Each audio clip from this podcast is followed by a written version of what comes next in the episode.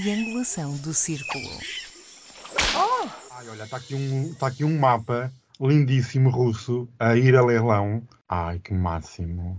É, é as botas. Então é o Czar Nicolau com umas botas a pisar a Europa e a dar um pontapé no, E quanto é que é? no Kaiser. 121 euros. É dado. Quer dizer, Mas dá- isso é, é- é passado ou é uma projeção do futuro? Não, não, filha, eu vou-te. Eu vou Mas eu vou licitar isto, que eu quero pôr isto na minha sala. Bem.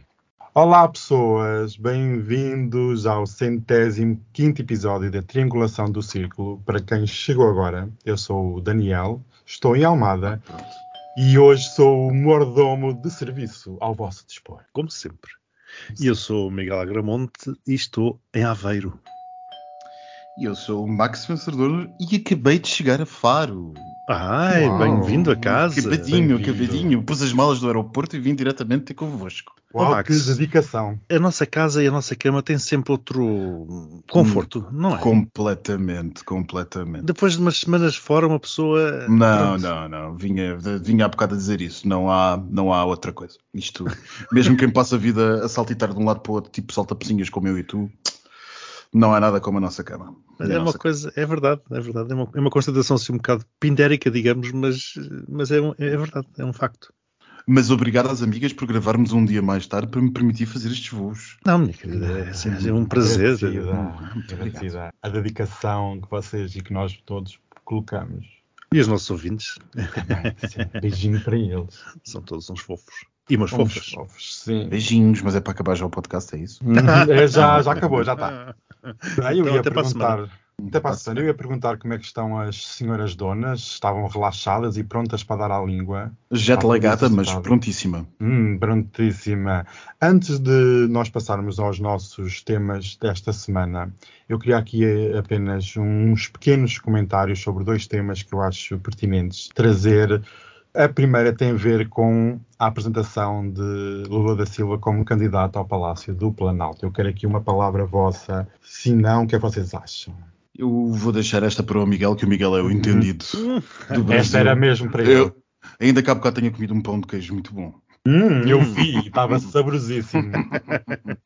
Ai, ai. É, sim, os pães de queijo são muito bons. Lá, curiosamente, aqui, não- sei se é por uma questão de condimentos, aqui não costumo encontrar. Ah, Nunca encontrei tão bons, não sei. Epá, isto, isto é um first world problem, mas parar no Brasil vale sempre a pena, quando mais não seja para comer pão de queijo. Bem, Voltando ao Lula, não é? voltando ao Lula. Voltando ao Lula. Bom, sim, não, quer dizer, sim, o homem, o homem não há muito que dizer, sim. não. O, o sim, porque ele já, já apresentou, já é pré-candidato. Curiosamente, com o Alckmin, de quem foi, enfim, ele disse do Alckmin e o Alckmin disse dele cobras e lagartos, quando eram opositores políticos, mas agora realmente, face ao presidente que lá está, aquela aliança, por muito estranha que possa parecer, é realmente a única forma de Lula tentar ir buscar hum, votos ao, ao centro. Bom, eu não vou explicar muito, porque senão vou ficar aqui o podcast todo, todo a falar. Sim, é um pequeno comentário, É Miguel. um É um pequeno pequeno, só assim uma, uma resisto. Muitos dos meus amigos queixam-se sempre de que lá vão voltar outra vez a ter que escolher entre o diabo e o diabo, porque estão novamente perante eh, escolher os extremos dos extremos. Naturalmente que entre Bolsonaro e Lula, eh, eu diria que Lula, mas eh, para nós vermos como realmente tudo isto se toca no lado de trás do planeta Terra, no outro lado da, da esfera, isto é escolher entre um presidente que foi a correr visitar Putin começou a guerra na Ucrânia e a dizer Porque mais que, ninguém recebia. Exato, a dizer que, que o Brasil está, está, está com, com a Rússia. E um candidato, no caso Lula da Silva, que diz que a culpa da guerra da Ucrânia é tanto de Putin como de Zelensky. Portanto, é aquela questão que nós temos vindo a falar aqui muitas vezes dos extremos, da extrema-direita e da extrema-esquerda se tocar. Portanto, é entre estes dois candidatos que o povo brasileiro vai ter que escolher. E posto isto, este pequeno comentário, eu vou passar para um outro, uma, uma pequeníssima nota que neste caso também quero ouvir o nosso queridíssimo Max, que é o entendido Ai. nestes temas. Sim. Ai, E eu queria, vou aqui falar sobre o escândalo eh, na Câmara Municipal de Setúbal, que nós aqui falámos no episódio anterior, que teve outros desenvolvimentos, e um pequeno reparo, o hashtag do nosso influencer Miguel, hashtag ChocoFritoGate, foi trend por breves momentos nas redes sociais. Por isso, a triangulação está sempre lá. Bem, Ela trendou durante momentos. vou... Mas olha, mas olha, faça a questão que, que, também tem acontecido aparentemente aqui em Aveiro, por visto Aveiro também estava implicado. Aveiro é Feira, aparentemente. Eu se calhar vou fazer aqui um, um, hashtag ovos moles gate. Parece que vai haver vários pelo país. Bem, isto é. vai ser trend durante semanas. Bem, a minha, aqui, a minha pergunta para vocês dos dois, e especialmente para o Max, é perguntar se a polícia secreta portuguesa está a dormir. O que é que se passa se isto é um escândalo de regime? Um pequeno comentário, meu querido amigo. Bem, declaração de interesses. Uh, um bocadinho a É do CIS. Você não, é do CIS. Não, não, não, não, não. Bom, um bocadinho à semelhança do Miguel aqui há umas semanas, isto quando uma pessoa anda a saltar de um lado para o outro, perde um bocado o fio à meada e, portanto, não acompanha tudo o que se passa. Até porque quando acordas, o, o dia já acabou do outro lado e, entre tantas notícias à velocidade a que sucedem, muitas vezes aquelas coisas, nós vamos perdendo a linha de contínua das notícias e não acompanhamos todos os factos. Agora, relativamente ao CIS, SIS e aos, aos, em bom rigor aos Serviços de Informação da República, o SIS é apenas um dos braços. O Expresso Salvador avançou esta semana de que uma das pessoas da Associação de Setúbal uh, estaria já a ser vigiada pelos Serviços de Informação. Eu não sei se isto é verdade ou não. Desde uh, 2014. Desde 2014, mas se é verdade, desde 2014, então era para quê? Era vigiar para quê? Era para não partilhar a informação, era. era, era, era. Portanto, nós estamos, temos uma pessoa a vigiada de que há uma década e está só a ser vigiada. Não, não, é, é, é, que do ponto de vista da lógica, sei lá, penalista, de segurança de Estado, etc., como é que está a ser vigiada até, daqui a pouco há 10 anos? Não, Max, é que mandaram, o, o, que eles devem dizer é assim: olha, mandaram-nos vigiar e nós vigiamos, não precisamos fazer mais nada. Nós, Pronto, vigiamos. Nós vigiamos. Para acrescentar aqui a este tema, que esta pessoa que esteve ou está a ser vigiada teve vários encontros com ministros do governo de Putin e terá sido essa grande ligação eh, e essa intensidade das ligações que levou a ser vigiado, mas pelos vistos não deu em nada. Eu também gostava de saber se isto é por falhas técnicas, porque não há financiamento e não há meios para vigiar, ou se é pura incompetência e estão todos mesmo a dormir. Eu vou só contar aqui uma pequena história que eu acho que conta muito sobre uh, os métodos de vigilância das autoridades portuguesas. Os meus ilustres colegas de podcast talvez não saibam, mas grande parte o pequeno tráfico de droga em Portugal normalmente tem nos seus processos criminais provas que são obtidas por vigilância remota. O que é que isto quer dizer? Temos um polícia sentado num sítio qualquer a tirar fotografias e a fotografar a passagem do estupefaciente em troca de dinheiro. Isto acontece muito em Portugal e é muito utilizado, a Polícia Judiciária utiliza muito este método. Sucede que, não raras vezes, eu já ouvi isto uh, ser dito várias vezes, não apenas em tribunais, como por pessoas que trabalham nos apoios das assistências de associações civis nos bairros uh, com dificuldades económicas, onde mais acontece este tráfico de droga, costuma-se dizer que toda a gente sabe qual é a janela onde a polícia faz vigilância. E ainda há pouco tempo me disseram que relativamente a um bairro de Olhão em específico, que todos os traficantes sabiam que aquele apartamento em particular era utilizado pela polícia para fazer vigilância. O que é que eu quero dizer com isto? É que eu acho que toda a gente que está a ser vigiada neste país tão pequeno sabe que está a ser vigiada. Bom, então não, isto não difere muito de uma favela do Rio de Janeiro. Pois não! Pois, então, em vez de se extinguir o CEF, devia-se extinguir o SIS. De não fazerem nada. Isso dava eles fazer, Pois dava, dava. Eles fazer fazem. Nós temos, fazem. Eles fazer fazem. A questão é que a limitação jurídica dos serviços de informação portugueses é muito grande, por comparação uhum. aos seus congêneros da NATO. Mas isso dava outro podcast. É. Vamos, e nós vamos passar para temas e, e depois muito já agora há aqui uma questão de burocracia, Isso. que nós gostamos muito. Ui, sim. E mesmo que não fossem as questões jurídicas que o Max referiu, acredito que, bom, de alguma forma estão, estão, relacionadas com as questões burocráticas, acredito que a burocracia por ela só já fosse suficiente. Sim, Aliás, Max, na tua viagem com certeza vou-te perguntar, ah, tu não foste pela TAP. Pronto, não me vou perguntar. Porquê? É, é, muito engraçado comparar o número de vezes que tu tens que mostrar em Portugal o boarding pass para chegares até ao avião e o passaporte. Ah, sim, sim, completamente. E depois no regresso. Sim, sim, Mostras uma vez.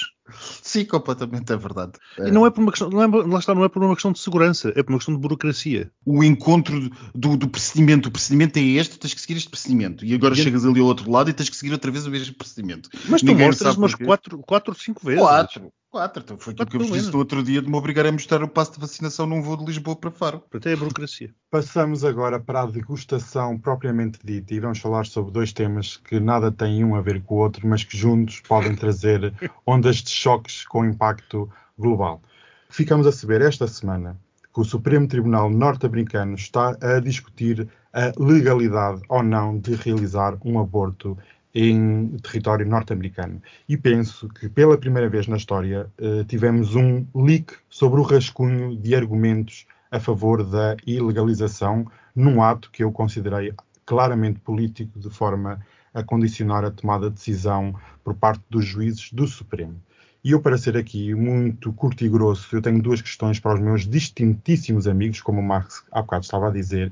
E a primeira é muito simples, é se isto não era mais do que esperado, visto que Donald Trump tornou o Supremo Tribunal de Justiça norte-americano com uma clara maioria conservadora.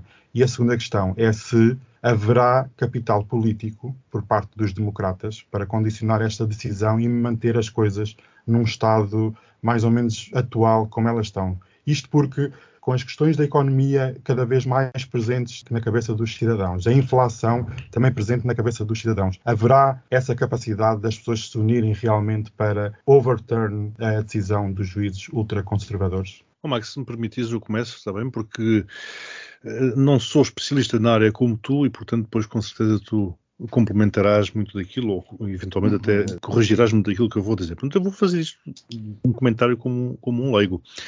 E concordo, Daniel, que isto efetivamente tem uma relação e é uma consequência direta eh, de uma política seguida por Donald Trump, não necessariamente dele, naturalmente seguida por ele, implementada por ele, mas fomentada por muitos grupos de lobbies que estão atrás dele e que, portanto, fizeram do Trump muitas vezes um testa de ferro para implementar uma série de e nomear uma série de pessoas, nomeadamente nomear juízes para o Supremo Tribunal de Justiça norte-americano. Eh, aqui a questão não se coloca, eh, pelo que eu percebo, não se coloca eh, em ilegalizar, vá lá, não é ilegalizar o aborto, é no fundo considerar não válida um precedente, creio que nos anos 70, que permitia. É porque o Max vai falar muito melhor do que eu, a construção do direito norte-americano, aquilo vai sendo peça sobre peça. É, é, como uma torre de Lego que tu vais encaixando as coisas uma em cima das outras e depois aquilo, se tiras uma das, das pernas, naturalmente aquilo cai tudo. E o, o, que está aqui a falar é precisamente retirar uma dessas pernas que poderá, e agora vou puxar aqui a brasa à sardinha, portanto, a questão do aborto é claramente o primeiro impacto, mas isto depois tem outros impactos muito maiores, nomeadamente nas uniões eh, entre pessoas do mesmo sexo, por exemplo. E em todos os direitos LGBT, eh, isto é um tsunami de tal forma que põe em causa uma quantidade de direitos eh, das mulheres, das minorias, sejam dos negros, seja dos LGBT, nos Estados Unidos, o que vem por aí abaixo. Curiosamente, eh, começa na Flórida e uma vez mais por grupos ultraconservadores que cada vez mais estão presentes eh, em todo o mundo. Isto é uma tendência mundial.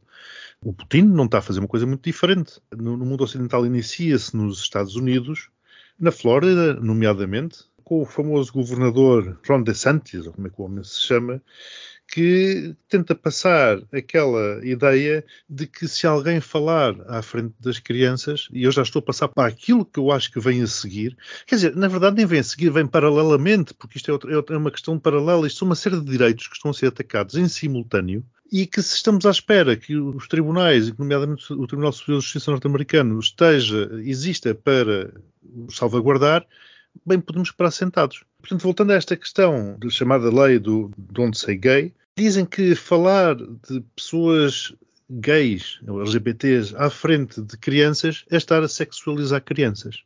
Portanto, como sempre, o lobo aparece sempre disfarçado de cordeiro e aparece sempre como defensor dos bons costumes, do perigo e a brandir a, bandeira do perigo de, de quem é diferente. E, portanto, onde é que eles agora se estão a apoiar? Nas pessoas trans. E, portanto, estão a dizer que eles são diferentes de nós, eles estão a pôr em causa a sociedade. Já há quem defenda uh, as pessoas trans serem fuziladas. E isto é verdade. Uh, não, não, não, estou a exagerar. Isto, há, há, pessoas socialmente importantes que defendem o, o julgamento, a condenação e o, a morte de pessoas trans. a confusão é de tal forma que isto, e já passa a palavra ao Max, que isto a mim, a sensação que me dá é que o descontrolo começa a acontecer nos Estados Unidos. Tenho dúvidas, Daniel, para responder à tua segunda pergunta, que os democratas consigam pôr mão nisto, porque o efeito Trump é um efeito. Dizer, o Trump não acabou, o efeito Trump não acabou quando ele perdeu as eleições. Ouviremos falar de Trump, creio eu, em 2024, quando ele possivelmente ganhar as eleições. Isto de Santos não tentar também. Também. Portanto, isto começa na Flórida, espalha-se para os Estados Unidos e acredito que dos Estados Unidos se espalhe depois para o resto do mundo. Isto é realmente um tema que dá pano para mangas. Poderíamos estar agora aqui. Vários, já, isto não era mais um, eram vários podcasts a falar disto. Eu, sinceramente, estou, estou, muito preocupado com isto. E já agora a fuga de informação, eu acho que foi propositada para não sermos todos apanhados ainda mais de surpresa do que fomos. Max, eu aqui queria acrescentar aqui uma pequena pergunta. Posto isto que o Miguel aqui falou do radicalismo, consideras que o Partido Republicano são os talibã norte-americanos? Eu, antes de ir à tua pergunta, que também tem que se lhe diga, eu acho que a análise que se impõe fazer deste assunto é uma análise que teria sempre que ter por contexto aquilo que é a sociedade americana e aquilo que tem sido a evolução da sociedade americana, que basicamente, eh, não quero mais lembrá-lo, é um conjunto de imigrantes que por razões evangélicas foram cam caminhando para o oeste e ocupando territórios supostamente não ocupados. E, portanto, uma das grandes questões que se tem que perceber nesta construção uh, da cultura americana é justamente a importância que o proselitismo religioso, que o expansionismo religioso tem numa certa psique americana e a força que isso tem. O, In God We Trust and God Protect US, the US States of America uh, não é por acaso. Uh, o país tem uma profunda, eu não diria, uh, não diria que é uma coisa semelhante aos países islâmicos, nem pouco mais ou menos, longe de mim, seria puro cinismo, mas há de facto uma cultura de apego muito grande ao fator religioso que, do ponto de vista eurocêntrico, poderá até espantar, pelo menos, a oeste de, da Polónia. Isso não será por acaso que nós temos visto um ressurgimento das igrejas evangélicas pelos Estados Unidos. Aliás, há um documentário muitíssimo bom no Netflix que eu aconselho a ver para quem esteja interessado sobre este assunto, que acompanha justamente o expansionismo agressivo destas igrejas. Aliás, que, Miguel, isto não é um caso único dos Estados Unidos. O Bolsonaro é também uma consequência disso. Exato, isto expande-se. Isso expande-se. A guerra, esta guerra que nós falávamos há dois episódios atrás entre o liberalismo e o liberalismo não é uma, uma guerra exclusivamente geopolítica do Bloco, já também uma guerra que se trava dentro das próprias sociedades ocidentais. Mas depois há outras questões mais concretas e que têm a ver com a maneira de, de, enfrentar os desafios jurídicos e políticos dos Estados Unidos que estão essencialmente assentes na lógica do precedente jurídico. Que é o tal castelo de Legos que eu falava. Que é o tal castelo de Legos. A grande questão aqui, e a lógica do precedente jurídico, para explicar àqueles que não, talvez não saibam, para pô-lo de maneira não leiga, a grande diferença entre o precedente jurídico, do ponto de vista daquilo que é a lógica continental europeia, e porquê continental? Porque, por exemplo, os ingleses têm outra lógica, a jurídica, e aquilo que é, por exemplo, o princípio da common law, eh, por exemplo, a lei britânica, e dos países que seguem essa matriz, é que aquilo que é um precedente deve ser normalmente, ou seja, uma decisão anterior, deve ser normalmente atendida, deve ser seguido o seu princípio nas decisões seguintes. No nosso sistema de lei, isso não é necessariamente assim, antes pelo contrário, privilegia-se uma interpretação da norma no caso concreto em função do caso, em, em função da situação em concreto. Isto à partida pode não querer dizer grande coisa, mas de facto eh, é muito relevante porque nós utilizamos aquilo que chamamos jurisprudência no sistema continental europeu apenas como mais um critério para ajudar a decidir que não necessariamente limita a decisão. Já no caso americano, os americanos assentam muito as suas decisões na perspectiva daquilo que são as lógicas anteriores dos tribunais ou do mesmo nível, tribunais superiores. Ora, eu não vos quero aborrecer nem vocês nem ao nosso auditório com estes detalhes, mas isto é importante para perceber porque que este assunto é tão importante. Este assunto é importante porque nos anos 70 o Supremo Tribunal Americano estabeleceu uma determinada lógica a partir da qual se deveria decidir casos de aborto ou de julgamento de aborto sobre se seriam de aceitar ou não e até que ponto é que as jurisdições de cada um dos Estados federados poderia ir. Ah, e atenção, e é preciso ver que o próprio estabelecer do direito, como nos termos em que foi pelo Supremo Tribunal, como foi, por exemplo, o direito ao casamento dentro dos Estados Unidos, é, casamento igualitário, entenda-se, foi sendo trabalhado e é assim que as coisas são normalmente trabalhadas em termos jurisprudenciais e foram levantadas ao longo dos anos variedíssimas questões muito interessantes. Por exemplo, eu lembro-me de um caso que ainda há uns tempos estudei por acaso, que era o caso do Dubay versus Wells, que era um, justamente um aditamento à questão do Roe versus Wade, em que um homem vinha a, a tribunal dizer que se as mulheres têm direito a abortar, então ele tinha direito a não pagar a pensão de alimentos porque eh, eram direitos de igual importância cultural.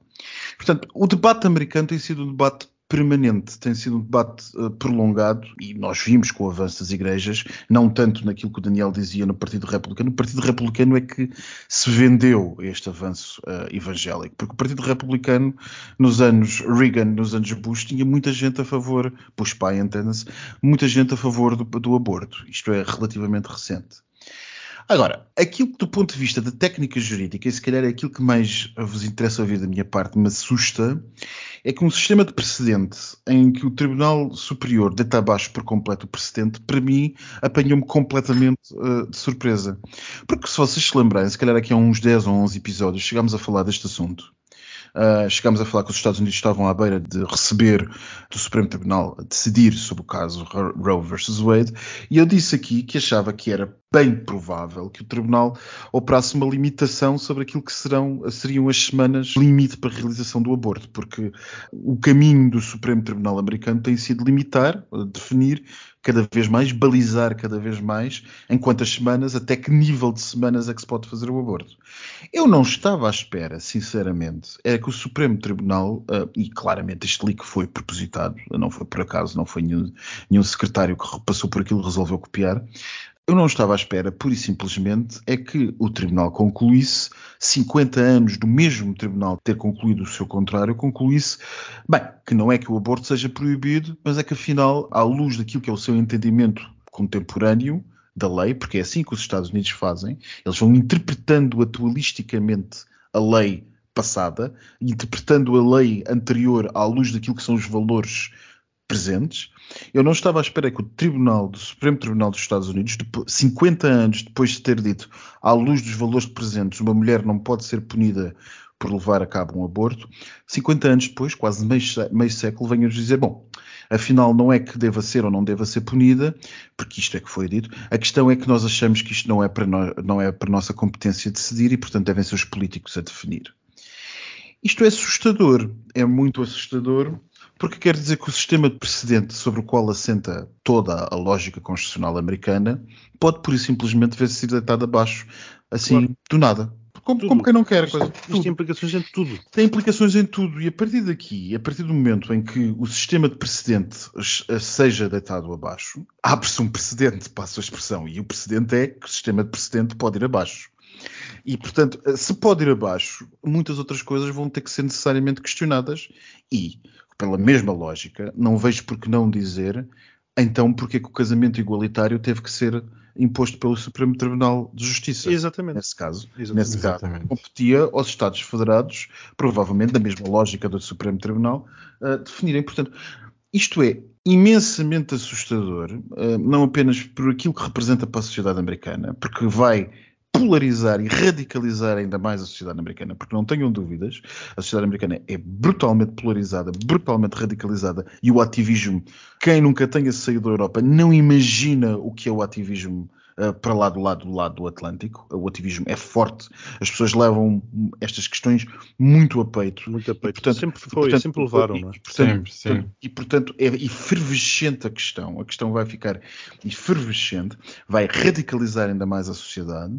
E como eu estava a dizer, na linha do que o Miguel disse, a questão, acima de tudo para nós, é que isto tem um efeito, passo o anglicismo, de óbvio spillover. Uhum. Tudo o que acontece nos Estados Unidos, passados uns tempos, acontece pela Europa e replica-se, haja dinheiro para isso. Os trampinhas desta vida e as tendências e as outras tendências que tais normalmente nascem sempre a partir de coisas que acontecem nos Estados Unidos. Portanto, como eu dizia no início de, desta pequena intervenção, a guerra eh, entre o mundo liberal e o mundo iliberal não é só nas fronteiras da Ucrânia, é também a mesma aqui ao nosso lado, às vezes na pessoa ao lado que está disposta a ceder na luta por garantir direitos convencida que já não é necessário. Exatamente, isso também ia dizer. Muitas vezes nós consideramos que os direitos são garantidos e eles desaparecem com uma velocidade muito mais rápida do que aquela que chega. Não, eu, eu, eu, estou disponível e confesso, uh, isto apenas me afeta a mim. Eu acho que de todas as questões que normalmente se debatem, das ditas questões fraturantes, para mim o aborto é mais difícil. Declaração de interesses, naturalmente, uh, sempre participei nas campanhas do aborto em Portugal a favor do sim, mas compreendo que seja uma questão do ponto de vista moral e do ponto de vista, enfim, de definição daquilo que deve e não deve ser. Compreendo perfeitamente, ainda que para mim sejam mais importantes outros argumentos.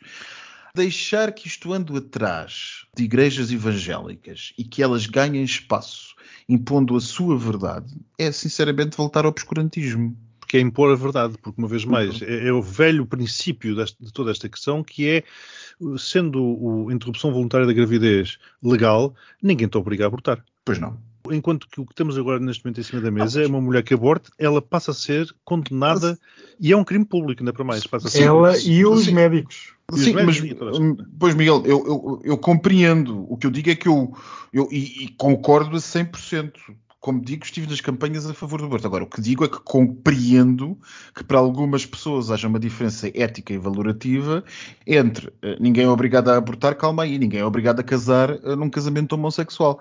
Mas para determinadas pessoas podemos estar de facto perante uma questão de vida. Portanto, compreendo que o aborto seja uma questão, vá lá, muito mais dada a uma moral com um espaço de difícil debate que seja uma questão que afeta apenas a mim ou a ti, que é eu querer eh, antecipar a minha morte por alguma razão uh, que só a mim me interessa, ou querer casar com outra pessoa do mesmo sexo, ou até mudar de sexo, é o que faltava, é a minha e vida. E aí chegamos lá à eutanásia, não é? Que é outro e tema. chegamos à eutanásia. É? Mas agora, estas questões, da mesma maneira como a esquerda, ou melhor, o liberalismo social foi trazendo uma a uma para cima da mesa, o iliberalismo social, muito dele motivado pelo proselitismo evangélico, seja ele de que forma tomar, pode ser de extremismo islâmico ou extremismo cristão, também será trazido para cima da mesa para justamente obter o seu contrário. E, portanto, temos que estar preparados para isto. E é muito mais fácil demolir, muito mais rápido demolir, demolir do que construir. construir. Muito mais rápido. Muito mais Por isso é que eu digo que aqueles quatro anos de Trump não são recuperados em quatro anos.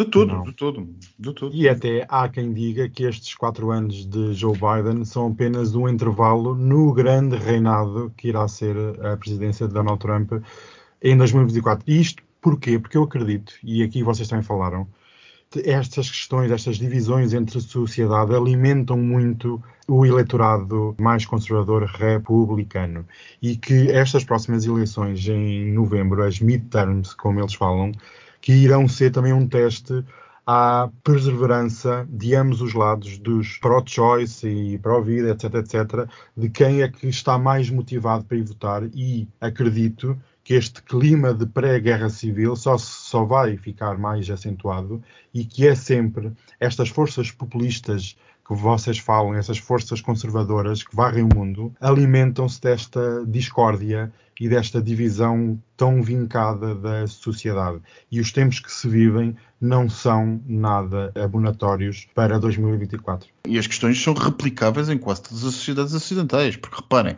o apoio ao aborto é essencialmente litoral e grandes centros urbanos na América. Quem é que ousa dizer que não é o mesmo nos outros países do Ocidente? Olha, então agora... Não sei, não sei. É, isto já começa a ser uma confusão muito grande. A Flórida, uma vez mais, que é do litoral e é grande centro e, e tem aqui um, um governador... Sim, mas essencialmente... Mas questões Nova Iorque, bem aspas... Isso são questões isso são questões, isso são questões que têm a ver essencialmente pela comunidade étnica imigrante, que já representa uma grande parte da população da Flórida e que necessariamente tem opiniões eh, católicas muito mais radicalizadas e que, portanto, entram em linha com aquilo que são as igrejas cristãs evangélicas americanas. E Sim. os latinos, sabes que na Flórida há uma comunidade latina cubanos, porto-ricanos, há ali umas, umas grandes franjas que são extremamente conservadores, que à partida nós pensamos que os imigrantes vindos de, da América do Sul são mais democratas, nem em todos os estados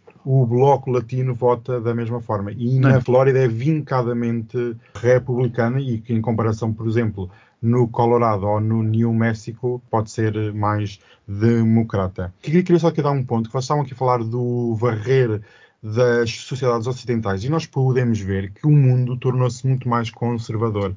Nós tivemos o idealismo e o globalismo dos anos 90 e princípio do século, mas nós já vemos até em França foi sempre um bastião da esquerda. Neste momento, nas últimas eleições, não tivemos na segunda volta um candidato de esquerda. Foi de centro-direita ou de extrema-direita. Sim, o que, eu, o que nos levava àquela questão que tantas vezes falamos com o Miguel, do, do, do, o que o Miguel estava a dizer da extrema-esquerda tocar na extrema-direita, não é? Sim, e por isso é que eu digo, eu acordei chocado, quer dizer, quando dei por mim a festejar a vitória do Macron, porque na verdade... pois, todos nós... Não é? Na verdade, nós estamos a comemorar uma vitória de uma pessoa na qual, em condições normais, nunca votaríamos.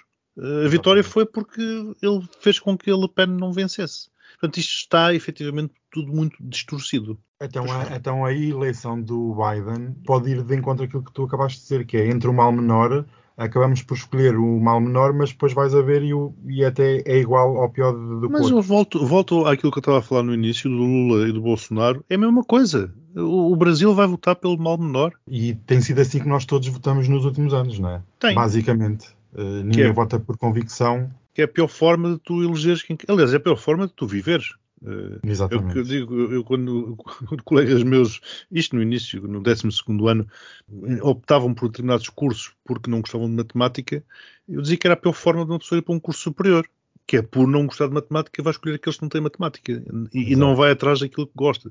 Isto, isto aplica-se a todas as vertentes da vida. E é claro, se estamos a falar de governos e de presidentes da República, pois a tragédia é muito maior, é uma tragédia coletiva. Porque nivela tudo por baixo. E nivela tudo por baixo, exatamente. Meus amigos, um pequeno comentário que estão a passar na Irlanda do Norte aos resultados que vocês acham que serão os próximos passos do governo em Londres. Acerca do que se está a passar na Irlanda, uh, eu acho que é só para Boris Johnson não se esquecer, não andar demasiado por Kiev e não se esquecer do que se passa em Edimburgo e em, em Belfast, porque ah, já é... estás a puxar o. já estou a puxar. Provocadora. A, a, já, estou a, já estou a provocar, porque realmente, eh, de uma vez por todas, é preciso que compreendamos. Uh, o que se passou na Irlanda em 1921 é um intervalo. A Irlanda não deixa de ser um país dividido, como, pelo menos esta é a minha opinião, como foi a Alemanha ou como é Chipre. A Irlanda um dia voltará a ser uma só Irlanda. A decisão de, do Sinn Féin de se domesticar, entre aspas, nos últimos anos e depois ter feito uma enormíssima campanha focada naquilo que são os problemas das pessoas e não tanto nesta velha questão. O Sinn Féin andou a falar do preço da manteiga, o Sinn Féin andou a falar do preço da eletricidade, andou a falar dos salários, andou a falar das dificuldades em sobreviver até o final do mês. O Sinn Féin voltou àquilo que era uh, supostamente a linha da esquerda. E parece abrir caminho, parece ser um dos partidos que abre caminho a voltar a, passa a expressão, a recentrar, mas isto é centrar à esquerda um certo apelo dos partidos da esquerda. E o Sinn Féin vai conseguir uma eleição histórica com isto. Tudo parece encaminhado, neste momento ainda estão a contar, mas tudo parece encaminhado para isso. O que lança uma questão enorme, existencial, como se eles já se tivessem levado das outras todas para trás, ao Reino Unido, que é um partido que é fortemente unionista, mas não é unionista no sentido com o Reino Unido, é unionista com a Irlanda. Mais um partido que é fortemente independentista, sentado em Edimburgo. O que é que será do Reino Unido nos próximos tempos? Pois, exatamente, e tudo aponta enfim, para a vitória do Sinn Féin, se é com maioria ou sem maioria ainda não se sabe, seja como for, é, como o Max disse, uma vitória, um resultado histórico, mas o Sinn Féin, Max também andou a falar de outras coisas, andou a falar também de barreiras alfandegárias, andou a falar claro, de, da União Europeia, claro, claro, e portanto... É claro que nós sabemos que os referendos no Reino Unido, o, o que está previsto é que sejam lançados por Londres. Mas, eh, se calhar, eh, para a desunião do Reino Unido, poderá uh, vir a contar mais este resultado do Sinn Féin do que tudo aquilo que a Escócia tem vindo a, tentar fazer. Agora, se temos a Escócia com as tendências separatistas que, enfim, tem vindo a sinalizar, e com a vitória agora do Sinn Féin, pois o Boris terá um grave problema, porque não sei como é que isto no futuro se poderá resolver. Tudo isto acrescenta mais instabilidade e quem é que fica contente com esta instabilidade toda? O Putin Claro, óbvio. E mais, o Sinn Féin tem um forte apoio urbano no seu voto, o que nos leva a outras questões e outras considerações muito interessantes nesta questão. Por exemplo, eu estava a ver agora que no, círculo eleitoral de West Belfast, que é um círculo eleitoral até uh, abonado em termos de rendimento médio, dos cinco lugares disponíveis para representação na Assembleia, chamemos regional da Irlanda do Norte, quatro foram para o Sinn Féin. O Brexit foi um tiro no pé desgraçado. E eles não percebem isso. Muita gente pensa que já acabou, mas eh, amigos, Não. era como estava Não, a não. dizer, vamos Não. ouvir falar muito disto. Não, não acabou, está longe de acabar. Nós andamos a todos focados com uma coisa maior. Isto é, vamos à dor maior. É, o É fim do mundo. Era a crise climática, depois passou a ser a pandemia, depois agora é, é- é a Terceira Guerra Mundial. Isto, quer dizer, isto, isto não há, não Mas há alguém, pachorra. quer, mas alguém quer saber de crise climática Pois, agora? parece que já foi há décadas, não é? saber disso. Eu cada vez que vejo um tanque de guerra a lançar aquelas baforadas de, de fumo negro, eu só penso na Greta.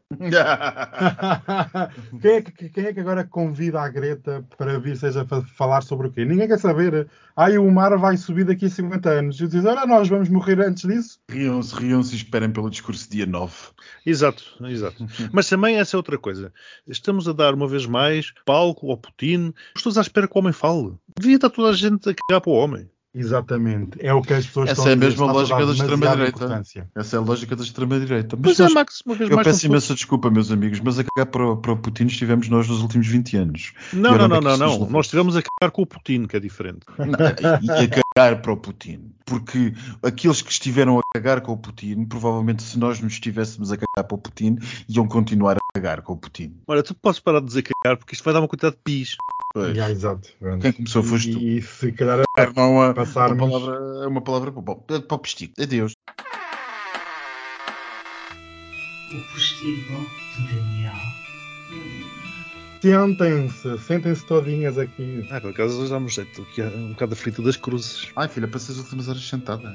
É, ela quer estar em pé agora. Anda aqui em pé, Max. Não Ah. se sente. E então, como é que vocês estão? Gostam aqui do novo espaço? Mas tu mudas de espaço todas as semanas. Todas as semanas faço umas obrazinhas aqui no, no postigo. Dizem que parece demasiado claro. Não sei, tem assim uns tons rosa. O pessoal protestou um bocado. Pois não sei, olha, isto são. Como todas as semanas faço uma coisa diferente, dá para variar. Umas pretas, outras brancas, outras cinzentas, uma coisa. Isto. Haja fundos europeus, sejam bem-vindos. Obrigado, Van der Leyen, obrigado, António Costa, porque realmente uma pessoa sem fundos europeus não vive. Ai, uma coisa. Bem, o que tu fazer? Escorregou no isto ia caindo tudo. Sabes como é que é? É que comecei a falar em fundos europeus e tudo começou a ir eh, abaixo. É o que vai acontecer daqui a uns anos. Bem, para dizer aqui, já para começar, que a rainha Isabel II da Inglaterra Ah, já cá vai-.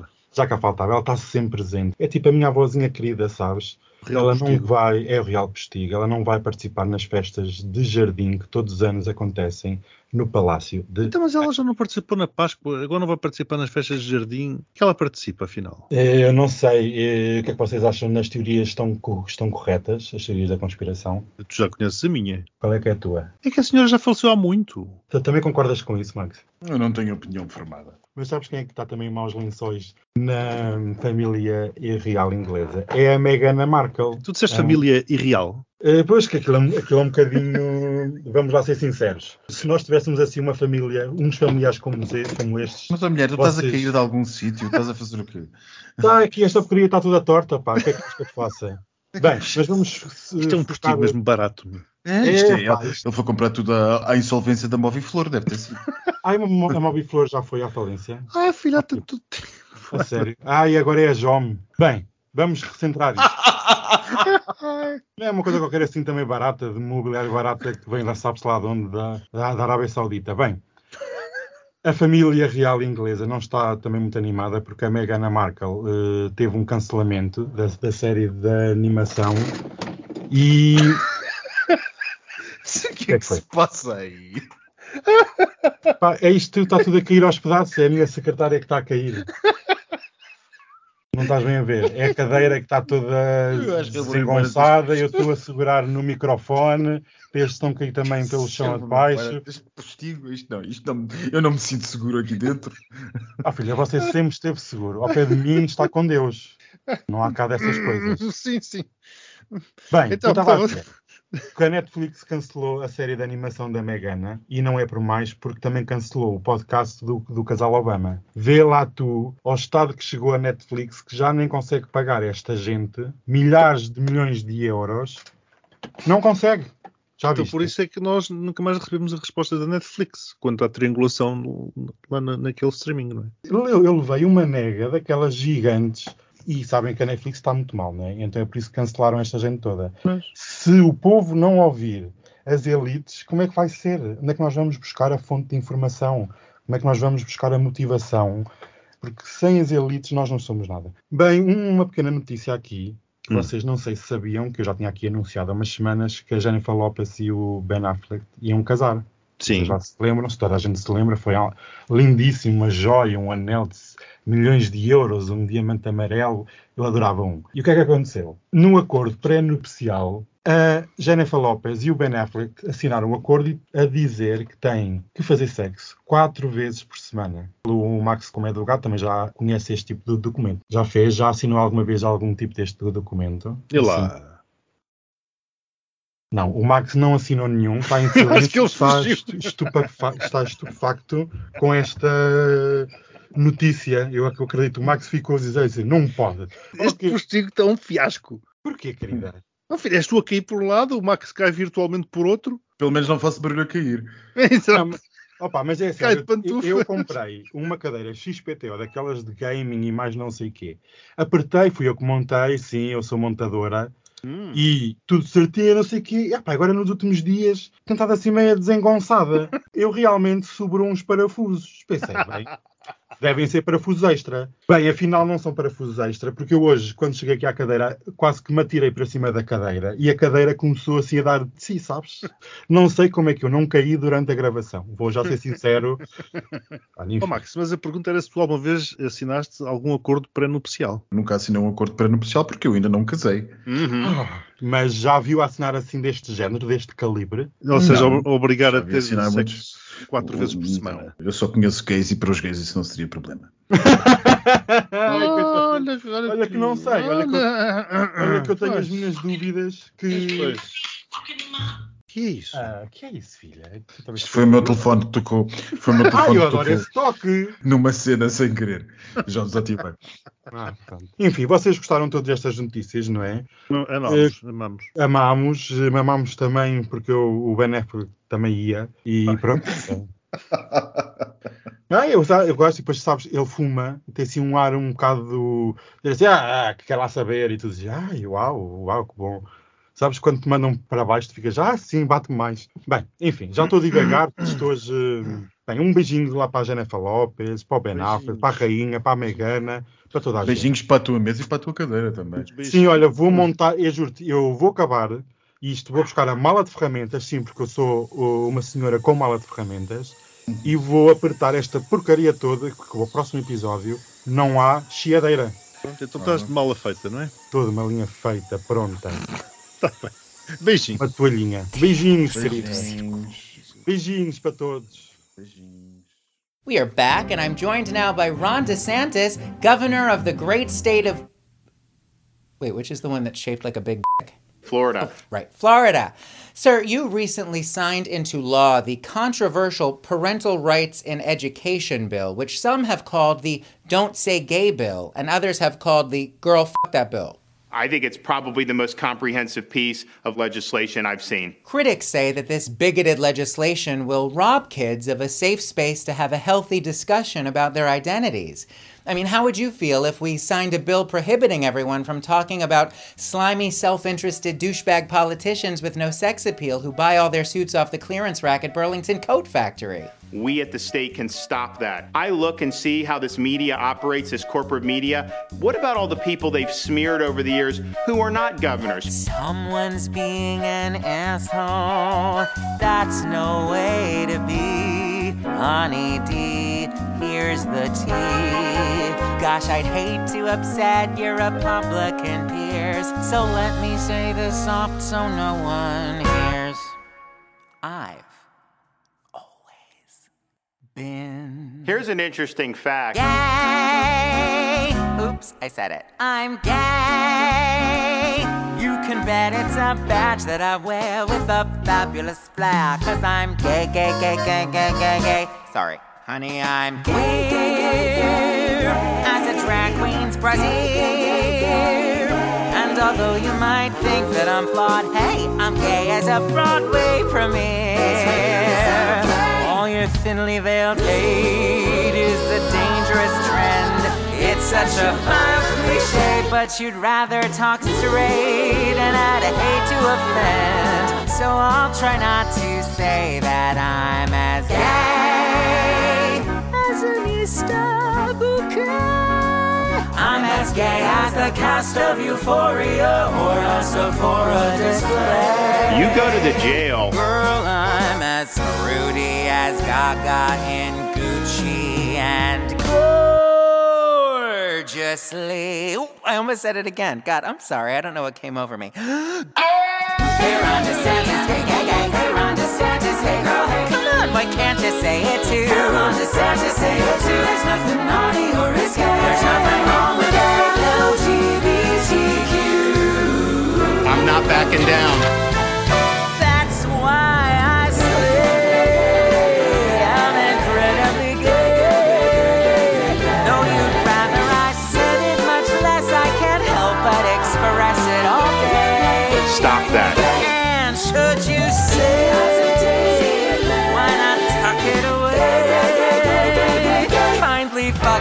Yourself. I'm gay and you're gay. I'd say we need more gay. Let's bask in the splendors of all shades and genders. So say it out loud, ma'am, and let's say it proud, fam. Stop that. I am so damn, so damn